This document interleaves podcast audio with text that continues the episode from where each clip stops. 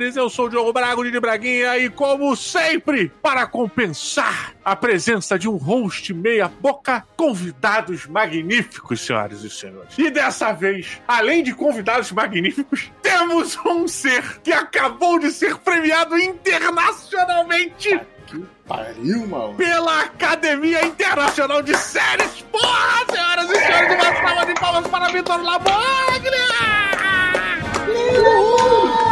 Pau no cu da professora Mônica que falou que teatro não ia levar em nada. Beijo, tia Mônica.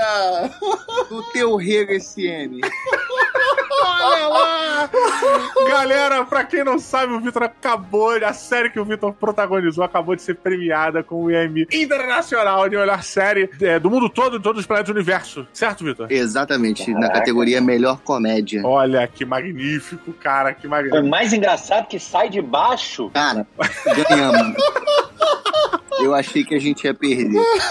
Na verdade, é só do ano 2020. Eu nunca duvidei, eu já cantei essa pedra lá atrás, quando a gente gravou o Tales of the Dark. Sempre, sempre acreditei. Olha que maravilha, porra, muito bom, muito bom. Então, aí, parabéns mesmo aí, cara. Olha só, pra completar esse time, se é que precisa de complemento, temos ele que já é de casa, senhor Fabrício Ferreira, diretamente do Aftermath! É, cara, eu, eu tô muito emocionado. Quando o Diogo falou que ia participar com a gente hoje, eu nem sei o que ia falar agora. Porque é muita É. emoção. Eu tava próximo de um premiado. Nunca tive isso, né? Nem a tia Cotinha lá nos colégios de freira que eu estudei falou que um dia eu seria amigo de alguém que ganhasse prêmio internacional, mano. Então, eu tô muito feliz de estar aqui. Vamos falar desse jogo de desenhar labirintos. Opa, olha lá, e agora para fechar esse time maravilhoso, diretamente do De Quem é a Vez, Rafael Studart!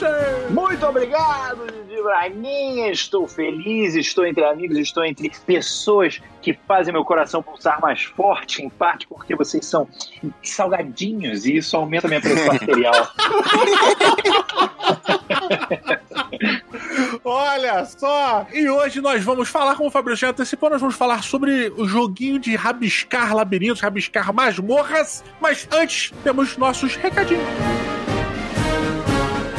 Estamos aqui na parte dos avisos, recados, anúncios, divagações, coisas mais específicas e objetivas. E a minha sugestão para você que você ouça, porque tem novidades, tem coisas interessantes para você ver por aqui. Dessa vez são avisos mais abrangentes. Primeiro de tudo, tenho que dizer que tá no ar a campanha do Catarse, galera, do evento de RPG do Jovem Nerd, né? Do chamado de Cthulhu, no caso. Eles estão fazendo uma super campanha no Catarse, que já tá aí com mais de 4 milhões de arrecadação. Essa campanha, ela realmente tá sendo um super sucesso pra galera do Jovem Nerd e é uma campanha que eu acho que vale muito a pena pra quem tá gostando de todas as aventuras de RPG que eles lançam aí, com certa, com uma boa frequência anual no, no seu site. Eles estão com muito material promocional, estão com brinde, estão com kit, tem aventura pronta, tem livro. Cara, tem muita coisa bacana e realmente pra quem curte o trabalho dos caras, eu sou um deles, vale muito a pena participar, então não perca tempo. Tá começando ainda aqui e já tem mais de 4 milhões arrecadados, um super sucesso. E isso daí vai quebrar barreiras, com certeza. O link tá na postagem, só você clicar para acompanhar. Uma outra coisa muito legal que vai acontecer agora, dia 17 de dezembro de 2020,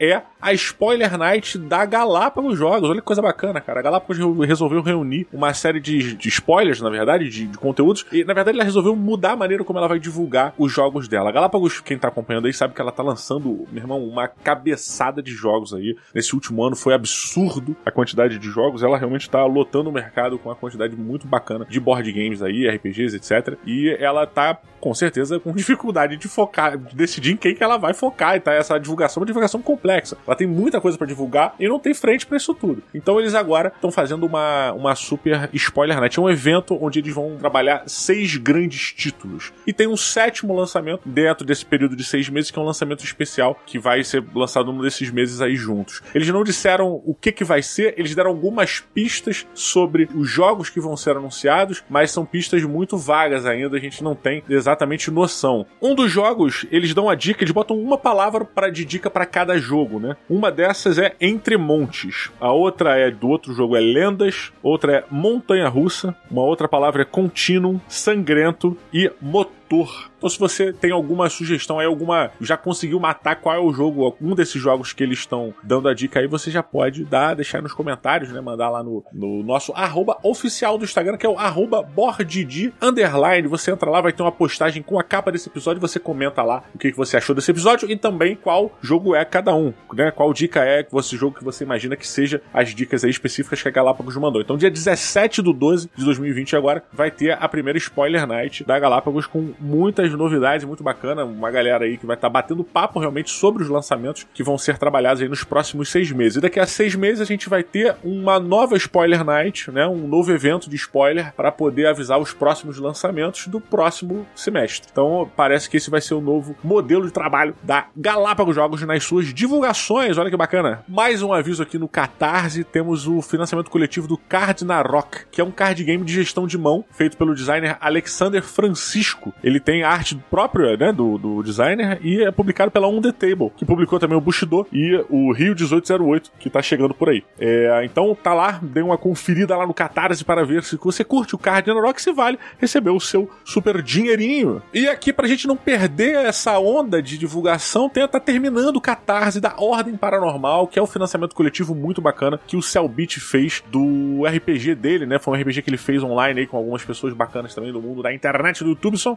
E ele tá transformando isso num um jogo, um jogo de exploração com enigmas, sobrevivências, né? Baseado nesse universo que ele criou. Então, ele tá terminando, faltam só sete dias, seis dias, dependendo de quando você tá ouvindo, dependendo do, do dia que você ouvir, já até saiu do ar, mas tem realmente muitas coisas bacanas lá. É um, é um projeto que já faturou 3 milhões e 200 mil reais, tá bem bacana. E então deem uma olhada também, confira o link na postagem. Um último aviso para vocês, pra gente encerrar aqui essa sessão de avisos e recadinhos, é que o pessoal da Geeks and Norks lançou uma roupa nova para o seu jogo Piratas, o tão famoso jogo Piratas que a gente já falou aqui no Board Dia, um jogo muito bacana. Foi um jogo, inclusive, que eu tenho foto no Instagram jogando com minha mãe, pô, a família do, do meu irmão, uma galera. Um jogo que fez um sucesso muito bacana, um jogo brasileiro feito pelo próprio Renato Simões, né? Então ele tem agora uma cara nova, uma roupagem nova e o jogo tá, tá aí, já tá na venda. Se você quiser, link na postagem, entra lá, dá aquela olhada. Piratas é um jogo muito bacana, muito divertido e essa nova edição tá supimpa. Beleza? Galera, então, sem mais delongas, vamos para o programa. E não esquece, não esquece de compartilhar esse programa. Não esquece de seguir a gente lá nas redes sociais, lá no Instagram principalmente, arroba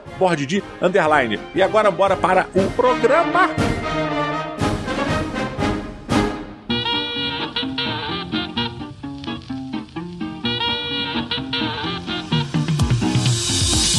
Galera, eu convidei vocês aqui hoje porque eu devo, devo abrir esse programa dizendo que eu não sou lá um grande fã de Rowan Wright. Eu não gosto, tá? Para de vai tomar no cu, não vamos falar sobre isso, Fabrício.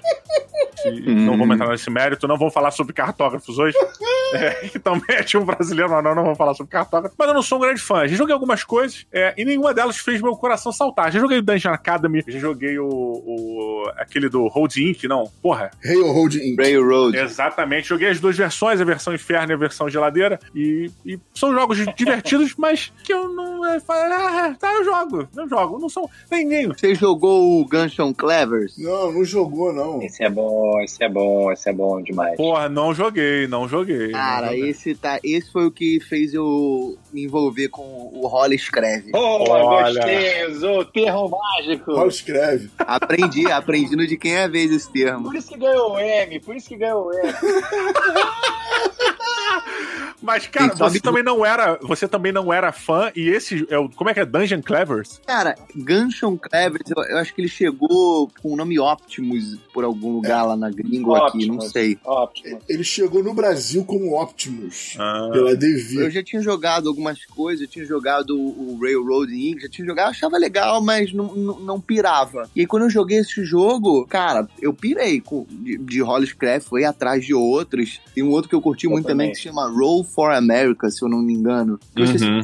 Marca cor- nos, nos Estados Unidos ali, eu achei muito maneiro. E eu meio que vou atrás, quando eu acho eu compro, porque é sempre em conta comprar esses jogos e, e eu curto pra caramba. Lógico, dou uma pesquisada, né? Pois é. Justo. Comigo foi muito parecido isso também. Eu fiquei na mesma vibe, cara. E eu ah, joguei o King Domino Duel, né? Que eu acho que é maneiro porque é uma Uhum. mistura de um jogo pra dois e Roll Scrab. É, então quem já gosta de King Domino vai curtir, eu acho. Claro que eu prefiro o King Domino normal, mas eu achei uma ótima pedida pra um joguinho muito pra dois rápido, assim, eles conseguiram deixar. Cara, concordo, concordo. Ele, é uma mudança de cerne que foi mega coerente com a proposta que eles, que eles trouxeram ali. Muito legal o, o King Dominus Duel. É, realmente gostei pra caramba. Mas eu só joguei o King Dominus Duel, Studa, porque eu tinha jogado, eu tinha gostado pra cacete do. Do outro. Do, do Paper Dungeon agora. Senão eu, cara, não ia dar essa chance, não. Falar, ah, pô, mais um. O Burgundy também tem a versão Hollow Scrave dele. Verdade. joguei, é bem legal. Não tem essa pegada. Na verdade, nós estamos chegando no final de uma era do Rolo Escreve. Por quê? Porque,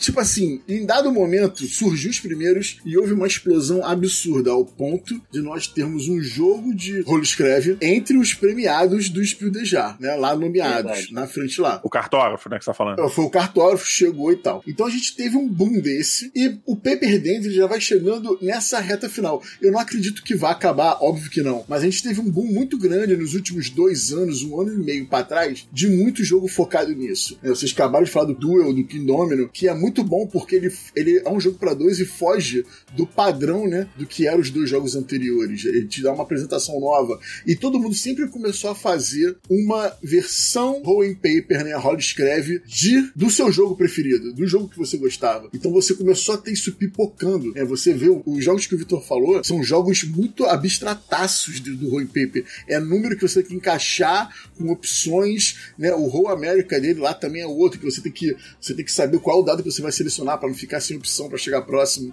Vai nisso. Eu, Fabrício, curto tudo. Eu gosto, obviamente, de uma parada mais lúdica. E não vou nem falar que quando o Leandro, o designer do Paper Dungeons, me apresentou ele pela primeira vez que eu joguei no papel de pão, mal, era Olha. prototi- tava sendo prototipado ainda, eu pirei, porque é aquele jogo que tem aquele lance de explorar masmorras, né? Que é uma parada que tem muito Dungeon Crawler, o pessoal que jogou muito RPG Dungeons and Dragons gosta desse esquema, né? A ilustração da capa do jogo é tipo assim, eu quero esse jogo na minha casa agora, né? Porque é sensacional a ilustração. E ele vem para vir para esse ambiente mais lúdico, né? Não só números que você tem que preencher, né? Você tem que montar a sua dungeon, você tem que fazer os seus personagens da seu grupo passarem de nível, né? Aumentarem o nível. E, cara, é óbvio que isso me deixou maluco quando eu experimentei ele lá atrás. né? Cara, é engraçado porque eu primeiro joguei o Dungeon Academy, que é um, um role joga bem bacana, divertido, mas ele continuou naquela categoria de jogo que eu falo, cara, legal, mas eu não é um jogo que eu levo, sabe? Não é um Uhum. jogo que eu levo pros lugares, que eu faço tanta questão e o caralho. Se a galera estiver jogando e é o que tem, é o que tem, vamos jogar. É, Uhum. Mas não era um chamariz pra mim. E ele tem essa pegada meio RPG, mas não era tão profunda quanto que o Leandro fez aqui.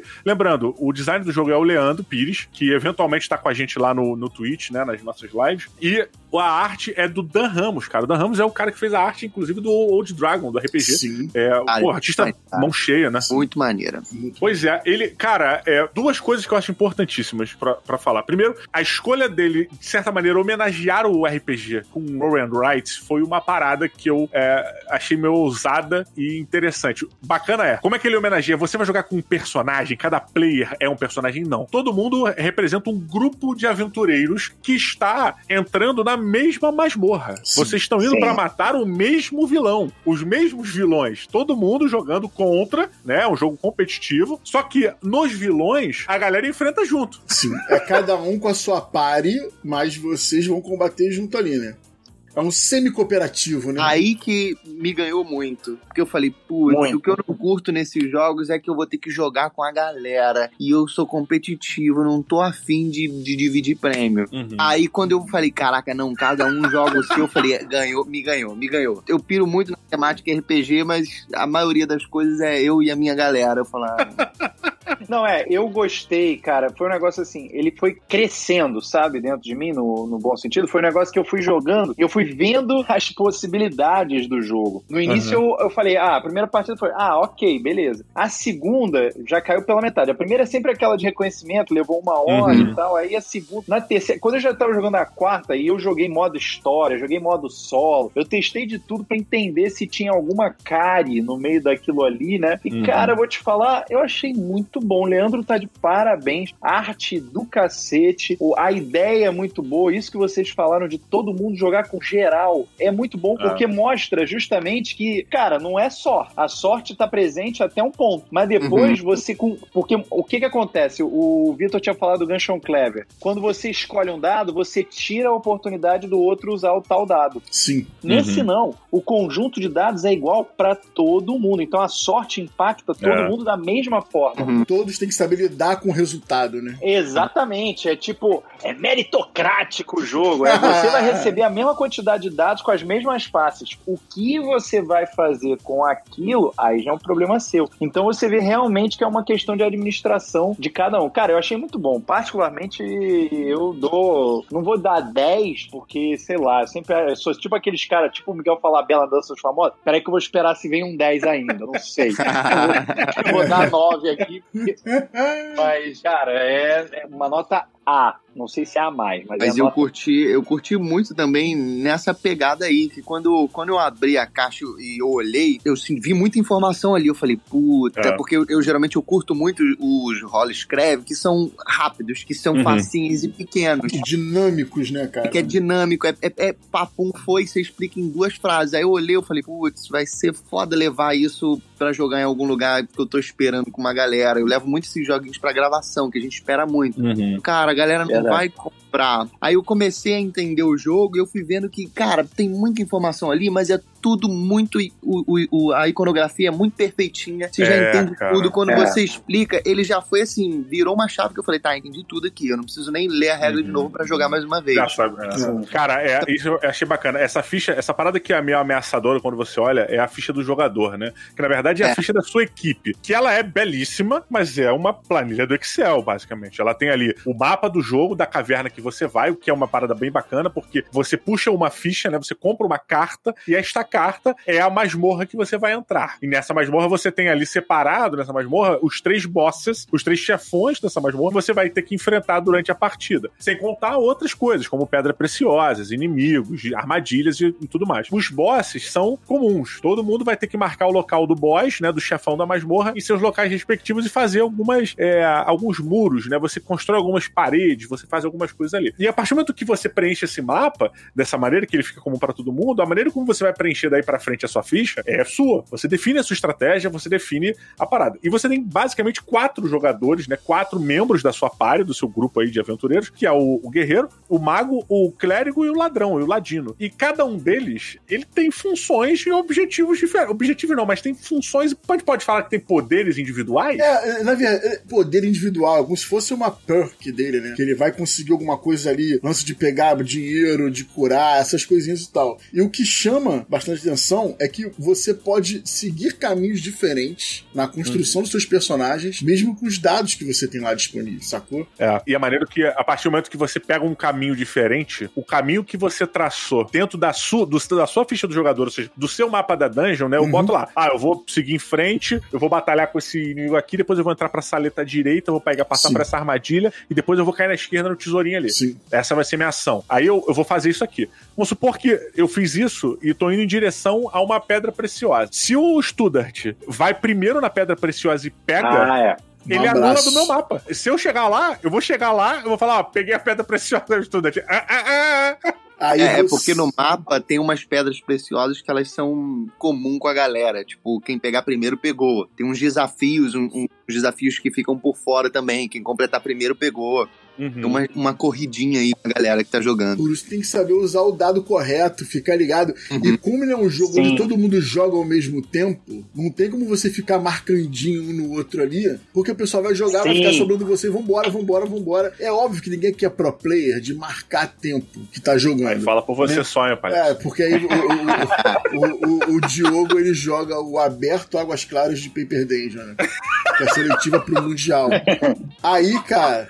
Ele é um jogo que vai de 1 a 8 jogadores, então ele pega uma galera legal. E a média Uma de tempo- galera. ele pega uma média de tempo de 30 minutos. Mas é fato que quando você joga com, a- com o pessoal que já tá alinhado, não vai levar 30 minutos, porque o pessoal joga junto, Uhum. né? Então a coisa vai fluir ali. Você, não, é por mais que você chegue assim, ah, eu vou olhar ali pra tentar colar do meu amiguinho. Brother, tu vai ser atropelado. E se tu não tiver uma linha estratégica na tua mente definida, o que você vai fazer, se você for naquela de ficar copiando o amiguinho, você vai ter que resolver as paradas correndo, porque todo mundo vai estar na tua frente. Então o jogo brilha muito, porque eu, Fabrício, gosto de jogo que tem personagem evoluindo, isso me domina, e jogo. Isso é, cara, pagode puro, né, cara? Olha, isso me domina. Porra, anota essa parada aí que dá um pagode aí. Ele tem essa rejogabilidade de ter diferença de masmorras de boss, de acordo com o que você joga, e tem esse semi-cooperativo, que por mais que tu seja olhudo, se tu não pensar no coletivo, geral vai tomar na cabeça. É, é. Então tem que tomar, tem que Não, ficar ali só, ponderando Em sempre. defesa também da galera que não é muito cooperativa, tá? É, você pode até criar estratégias pra fazer com que a derrota favoreça você, porque quando você vai enfrentar o boss, você sabe o que, que você vai ter quando você ganha, se você ganhar, e se você não, não for bem sucedido, você também tem ali o, o viés da parada, você tá escrito, você sabe. Então se você, Uhum. porra, tu já tá de olho, tu viu que a galera não tá muito dedicada, Aí tu fala, meu irmão, vou pular desse barco logo. Vamos tomar esse safanão aí, deixa eu ver. Você pode alinhar uma derrota pra que a derrota prejudique mais teus brothers, assim, sacolé? Você não ficar. Dá aquela pernadola, É, né? você fica, você dá uma. Não é, não é um take that, na real, mas você diminui o dano que. Não dano, mas você diminui o rebote Uhum. da perda, né? Da, não sei se é perda ou perca, mas Uhum. que seja. É, de perder a parada. É, você reduz, tem como você fazer. E isso é uma coisa que eu achei muito legal. Mesmo na vitória, você já tem uma diferenciação contra o boss. Como é que funciona é, essa estrutura de luta? O jogo ele se passa, se não me engano, em três rodadas, né? É rodada que fala? Não. São três temporadas, três temporadas. São três temporadas e oito rodadas. É, oito rodadas ao todo. A primeira temporada ela é dividida basicamente em três rodadas, né? A segunda temporada em três rodadas e a última ela é uma temporadinha menor. Ela só tem duas rodadas. Então, cada rodada você tem um conjunto de três ações. Você faz três coisas, né? Um setzinho, você tem três jogadas que você pode fazer. E essas jogadas implicam diversas coisas que vão derivar dos dados. Então, basicamente, os dados eles vão te dar, é, é, vão alimentar as suas jogadas. Você pode upar seus personagens, isso é uma ação. Você pode comprar poções, comprar coisas, você pode andar com seus personagens pela masmorra, você pode evoluir a árvore de habilidade deles, você pode buscar lá é, outras pequenas coisas que você pode fazer. Na verdade, é só isso, na real, né? Não, você tem uns bônusinhos ali embaixo, É, você pode comprar poção. que é pra pegar ponto de glória, Isso. gemas, você pode coletar gemas, né? Mas é que isso é derivado das ações, né? E é muito maneiro. A primeira vez que eu joguei, eu tava empolgado em equipar o, o- os meus personagens ali, a- andar um pouquinho, ganhar, pegar a espada, botar tudo. Quando eu vi, eu tinha, já tava no primeiro vilão lá e eu não tinha andado ainda. Caraca! Porra, Não, me equipei todo e fiquei no play. Putz, cara, isso é uma coisa importante que o Lamog pontuou. É, para você poder enfrentar o boss, a jornada, a sua trajetória dentro da masmorra, ela precisa passar pela sala do boss. Você precisa passar o caminho certinho lá dentro. Não precisa ser na rodada final. Mas vamos supor que na primeira rodada você passou pela sala do boss e aí você segue fazendo outras coisas. Esse é o pré-requisito que você precisa para quando terminar essa temporada, você esteja apto a enfrentar o boss. Esse é o mínimo que você precisa fazer. Se você não passar, você não vai enfrentar e você vai tomar o prejuízo né, necessário para aquilo lá. É uma estratégia? Bosta, mas é. Não fiz muito ponto, não.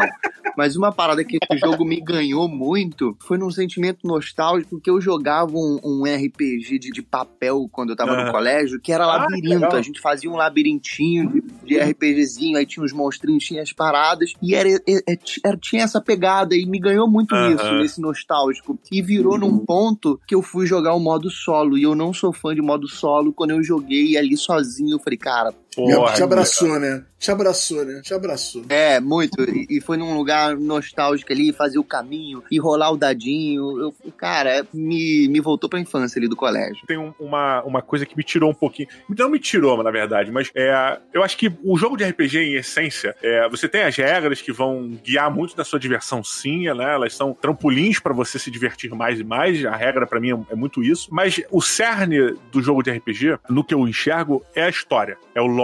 Né, é a contação ali, né? O que tá Uhum. acontecendo, por quê, de que maneira. O Paper Dungeon, ele é uma homenagem aos jogos de RPG, aos sistemas dos jogos de RPG, porque o lore ele fica em segundo plano. E ele fica tão em segundo plano que no próprio manual ele não te entrega de ca- descaradamente um, um lore preenchido. Tem lore. Tá lá, tá? Mas pra mim, e agora o Leandro vai ficar puto comigo, o problema dele é me tirar. Mentira, Leandro. Porra, ele aceita crítica. O cara. Não gostou, me panha. Mas esse lore ele não, não tinha entregue, sabe? Você tem nas cartas dos chefões, nas missões, você tem lá uma- um porquê, você tem uma descrição, que é uma descrição ok, é onde o que tá sendo contado tem a ver com o que tá sendo jogado, tá? Mas pra mim é uma contação matemática. Não sei se vou me fazer entender. É, Sim. a, a história, ela tá ali pra justificar a regra. E esse é o porquê. Ela não está pela história, sabe qual é? E eu gosto muito dos jogos cooperativos ou dos jogos de grandes aventuras, quando a história, ela é a justificativa da aventura. E é isso aí. Sabe, nós temos que entrar lá para salvar o príncipe que se perdeu na masmorra. Porque esse cara é por um milhão, um milhão de motivos. Mas ela tá ali e você vai pela história. Eu sei que pode não ser a proposta do jogo, afinal de contas é um board game. Mas eu, eu sinto falta de um bom lore desse, do Paper Dungeon. Engraçado, eu entendo o ponto, mas eu eu curti esse modo que eu não vou precisar explicar nada, não vou precisar contar a história pra poder curtir a partida ali, vai ser Uhum. algo mais rápido com aquele tempo. Eu gosto muito desse tema, mas às vezes eu não, não tô afim de, sei lá, contar a história, ente- Uma burocracia botar- ali, né? É, toda a burocracia. Eu só quero rolar o dadinho ali e eu falar, puta, não vou jogar tio, que eu vou ter que fa- fazer o mestre de cerimônia do rolê todo. Eu Queria...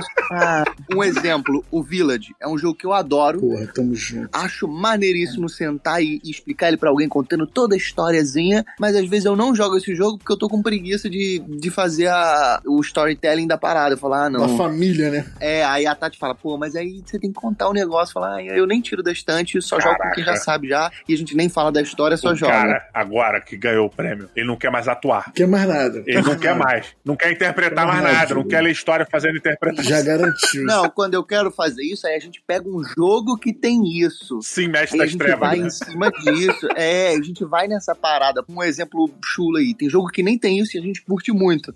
Por exemplo, o Modern Art é um jogo que não tem nada. É só você ir ali e leiloar. Não tem nada. né? Não, não tem nada que eu digo, não tem, não tem uma explicação. Olha, crie um personagem. A gente faz, a gente cria personagem. Eu tenho o meu personagem que vai leiloar e tem o meu personagem que vai comprar jogo, comprar quadro. Que maneiro.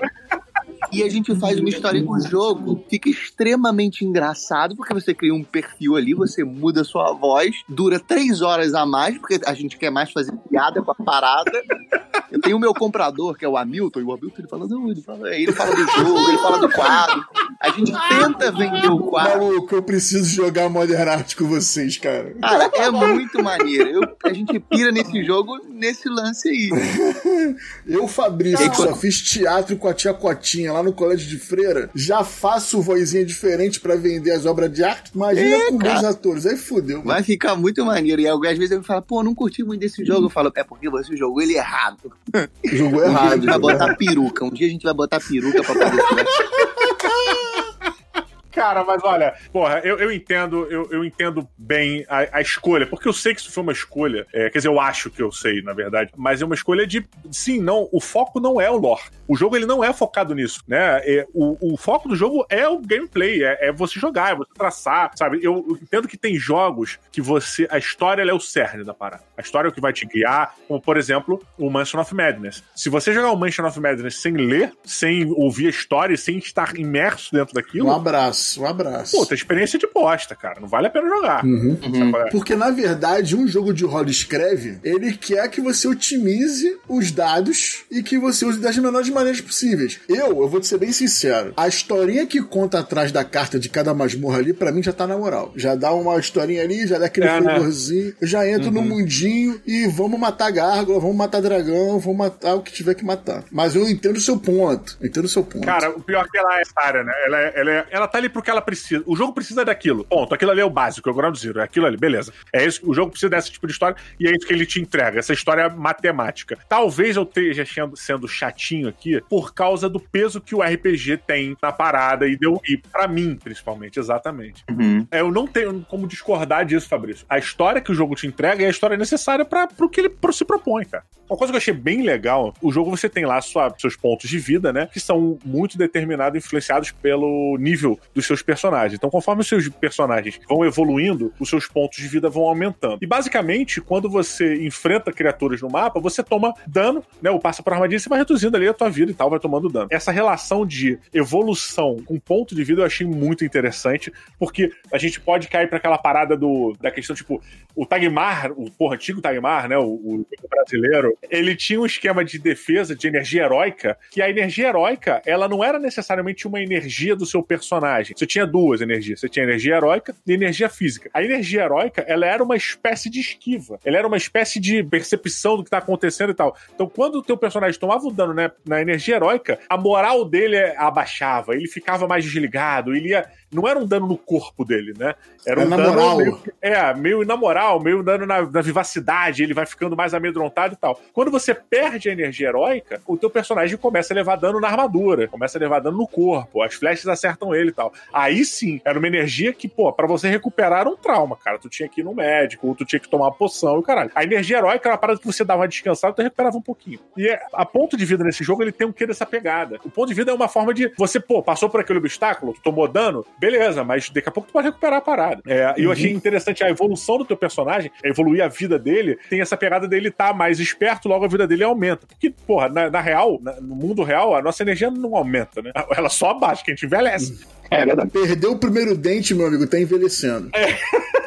Exatamente, cara. E quando eles botam essa evolução é, sincronizada com o ponto de vida subindo também, eu achei muito interessante. E a questão das poções, cara, que você eventualmente vai comprando, né? Você vai comprando durante o jogo, elas recuperam a sua vida. E é uma, um, uma, um recurso, cara, que putz, pra mim, todas as vezes que eu joguei, eu tinha um estoque de poções. Se eu tomasse um tombo, eu quebrava todos elas, porque eu era pura poção. Eu focava muito em poção, cara. Eu, eu achei muito interessante essa parada. Você compra lá uma, uma poçãozinha, você ganha coraçãozinho, você ganha o direito de recuperar tanto. Cara, eu achei essa dinâmica muito simples, muito simples e muito objetiva, cara. E o legal é que as coisas dessas você consegue traquear, né? Tipo, às vezes alguém esquece de anotar uma parada, alguém esquece de, putz, o que, que eu marquei naquela? Você consegue dar uma olhadinha ali e ver, ah, não, você tá com tanto aqui de, de de, vida. Você consegue dar uma, uma Você faz um histórico, né? Um log, né? Você faz um log das tuas jogadas, né? Deixa eu fazer um show off. É, como eu participei do desenvolvimento do jogo lá no passado. Carteirada, hein? Carteirada. É, carteirada agora babaca. Botou na mesa. Nasceu esse tipo de pensamento. Você que deu a ideia, né? Não, não foi que deu a ideia, não, cara. Mas, mas um, um, dos problemas iniciais que tinha é que por ele ser em tempo real, você tem aquele problema de jogos de tempo real que você precisa confiar nos amiguinhos. Não que você vai jogar com pessoas que você não confia. Uhum. Mas, por exemplo. Mas sempre tem um filho da puta. é, tem sempre um. Tem um jogo que eu gosto muito que é o Galaxy Trucker, que ele é, é, tempo real, tu vai pegando as peças e vai encaixando. Só que tem um dado momento que você vai fazer uma, um confere ali, para ver se os caras encaixaram corretos. E esse é um dos momentos mais legais do jogo, que se o cara encaixou errado, ele vai destruindo a nave dele, vai perdendo a nave dele. Aqui no Paper Dungeon, isso é uma solução para quê? Para já que todo mundo vai trabalhar ao mesmo tempo, vai selecionar os dados ao mesmo tempo, para poder agilizar o jogo, porque imagina se ele fosse no esquema lá do, do Dungeons Clever, que todo mundo escolhe, joga, vai tirando um dado, o outro escolhe, joga, Cara, esse jogo ia demorar uma eternidade. Então você uhum. colocando esse esquema de dado, aí a parada, tipo assim, é um design experiente, que já fez jogo pra cacete, o Rock Roll Manager tá aí no mercado, né? Você tem o Tsukiji no mercado também. Né? O cara chegou e falou, pô. Tsukiji é muito bom também. É, como é que você faz para agilizar isso? Isso é nessa hora que a gente começa a entender o que, que é o designer do jogo. Eu, eu falo isso direto. Tem gente que. Teve um cara que acabou de mandar uma mensagem para mim há dois dias atrás no Instagram, ele falando que tem uma ideia de jogo e que queria me mostrar o jogo. Pô, qual é do jogo? Ah, não quero falar não, só quero mostrar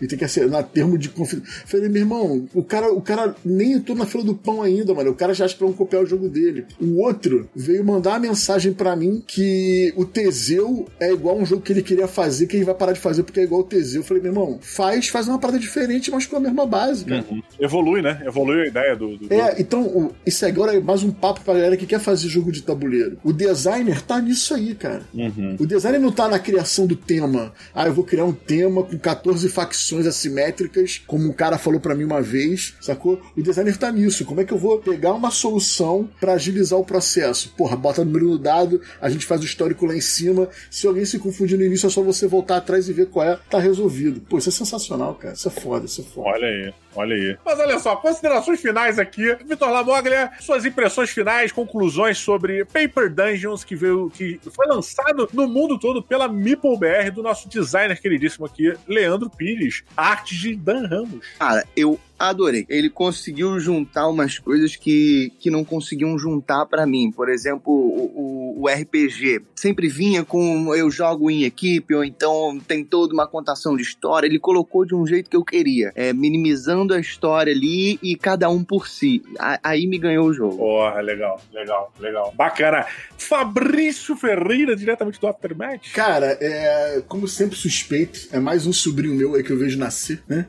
Falo que eu tenho um monte de sobrinho aí, board game que tem. É, eu fico muito feliz dessas sacadas do Leandro, eu fico muito feliz de, de ver coisas que ele usou em outros jogos remodelados para cá, para dentro, né? Se você for ver a evolução dos personagens ali, do guerreiro, do mago, do clérigo e do ladino, é a evolução da sua banda no Rock and Roll Manager. Só que com uma cara diferente. Quando você evolui os membros da sua banda no Rock and Roll Manager, é aquilo ali, entendeu? Entendeu? Então você vê essas paradas todas, você vê a evolução do cara como designer. E também que me deixa muito feliz é uma produção completamente nacional, né? A Meeple BR produziu o jogo aqui dentro de casa. Então isso é muito bom, cara. A gente poder. É, usar, é muito bom, mas é usadíssimo, né, cara? Sim, sim, é usado pro mercado. A gente precisa disso. Acho que a única coisa que a gente pode falar assim, ah, ficou ruim na produção, são os dados, porque o dado é impresso, não é em baixo relevo. Mas o Brasil não uhum. faz dados em baixo relevo, Fabrício. Então tá maneiro. Olha, olha o mercado surgindo aí, hein? É, tá maneiro o dado o dado impresso, gostei, tá entregue. É, é, porque a maioria dos dados eles vêm em baixo relevo, né? A gente aqui produz ele impresso porque a gente não tem como. Mas enfim. Aí, Lamoglia, olha, olha o mercado se abrindo pra você. Vamos, vamos customizar, vamos customizar. Acho irado quem faz customização de dado. E no Verde Store você pode pedir lá o pode seu dado. Entendeu? Então, cara, eu fico muito feliz porque é um grande passo para a indústria. Não só a produção integral desse jogo aqui, como também um bom jogo de um grande amigo meu, né? E como eu falei lá no início, eu acho que a gente começa agora o apogeu do Home Right, né? A galera, a gente chegou ali, agora vai dar uma diminuída, vai ficar um pouquinho no tempo, porque já teve aquele hype de todo mundo lançando jogo de, de rolar e escrever, e agora acho que a gente vai dar uma segurada, né? Vem aí para fechar essa série. E que, como vocês falaram no início, né, a maioria dos jogos de rolar e escrever eram jogos mais, tipo assim, não é bobinhos, mas mais suaves, né? Simples, né? É a mais simples. Você tem o cartógrafos bombando, agora você tem o Paper Dungeons também num patamar mais para cima. Enfim, só sucesso. Maravilha, maravilha. Olha que bacana, cara. Senhoras e senhores, para fechar nosso programa agora, Rafael Sulas, diretamente do De Que a Vez, o que você achou? Suas conclusões finais, na verdade. Cara, uma droga. Achei péssimo, achei horrível. Concordo. não, cara, eu, eu, só, eu só queria falar porque não ia fazer o menor sentido, né? Depois de tudo que eu falei, eu achar uma aposta. Não, mas eu, eu, achei, eu achei muito bom. E eu concordo com essa ideia, com essa colocação do Fabrício. E eu acho que talvez o que tenha acontecido com os Roller Scrap foi que começou, as pessoas começaram a entender a ideia quando eles pipocaram. E agora a gente talvez comece a entrar numa fase meio. Sabe quando começou o filme de super-herói? E aí de repente veio Deadpool, Logan Logan, uhum. começaram a vir uns, uns, pontos fora da curva, assim, eu uhum. acho que a gente tá começando a viver isso no, no Holly Escreve. No início vieram adaptações, veio, veio a ideia, aí depois vieram adaptações de sucesso já consagrados, e agora estão vindo os pontos fora da curva, entendeu? Uhum. Eu acho que o Paper Dungeon é um ponto fora da curva, é um, é um jogo bem diferenciado, ele apresenta doses cavalares de dopamina para quem gosta de jogar. É, eu acho que ele é muito parecido até com um jogo de videogame nesse sentido, porque você tem muito jeito de ganhar ponto, entende? Ou de ganhar alguma coisa de ganhar aquela uhum. dosezinha de dopamina. Ou você, ah, eu vou, vou, fazer um upgrade no meu, na minha habilidade, eu vou ganhar a poção aqui, hum, eu vou andar. Porra, quando saía a botinha, aquelas botinhas para andar três casas, eu ficava feliz da vida. Pô, e ainda, tem, e ainda é. tem aquelas cartas que, que te dão habilidades extras. Eu tinha uma carta que era sempre que eu cruzasse por uma água, eu andava mais um. Então eu pegava a bola Pô, que legal. e andava na, na aguinha, eu andava quatro. Cacete, eu explorei quase que a masmorra toda ali saí. Ah. Eu, eu, cara, eu de lá cansado. saí, saí. Aula gasta, eu gastei. Saiu da masmorra de galocha e exausto, né? Exato. Cara, eu gostei muito, parabéns, Leandro. Eu acho, assim, eu não joguei todas as criações do Leandro, mas do que eu joguei, eu acho que no, conjunto da obra, até em termos de acessibilidade, porque esse é um jogo que apela pra galera que tá querendo começar, embora também tenha é, recurso suficiente pra agradar quem já é mais experiente no, no passatempo dos jogos de tabuleiro. Enfim, esse pra mim, de todos os jogos do Leandro que eu joguei, ele é o mais é, enxuto e que funciona pra um público maior de pessoas. Eu, enfim, nota, nota 9, 9 e pouco. Olha só que bacana, senhoras e senhores. Só, só, só, só, só que ele falou do outro, eu piro muito no, no Tsukiji, que é dele também. Cara, jogão. Eu me amarrei.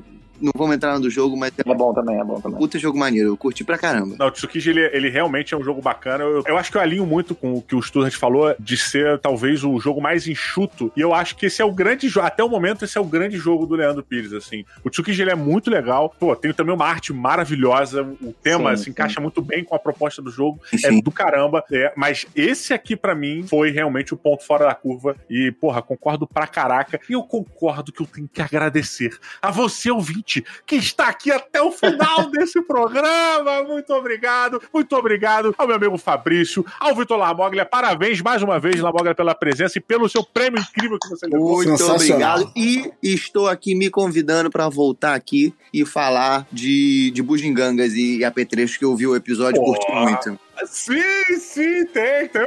O amigo Fel Barros. Exato, exatamente. E também meu muito obrigado ao Rafael Student, que veio lá do diretamente, do diretamente a vez aí. Do Diretamente a vez. Diretamente a ver. Olha lá, você pode encontrar todos eles, links de todos na postagem, tem um aftermatch na postagem, pino verde na postagem, e o de quem é a vez também tá tudo aqui na postagem. Meus amigos, muito obrigado pela presença. Você que está ouvindo até Eu agora, obrigadíssimo aí por ter ficado até agora. Obrigado a você que já compartilhou sem nem ter escutado o podcast. Um grande beijo pra vocês e até a próxima. Valeu!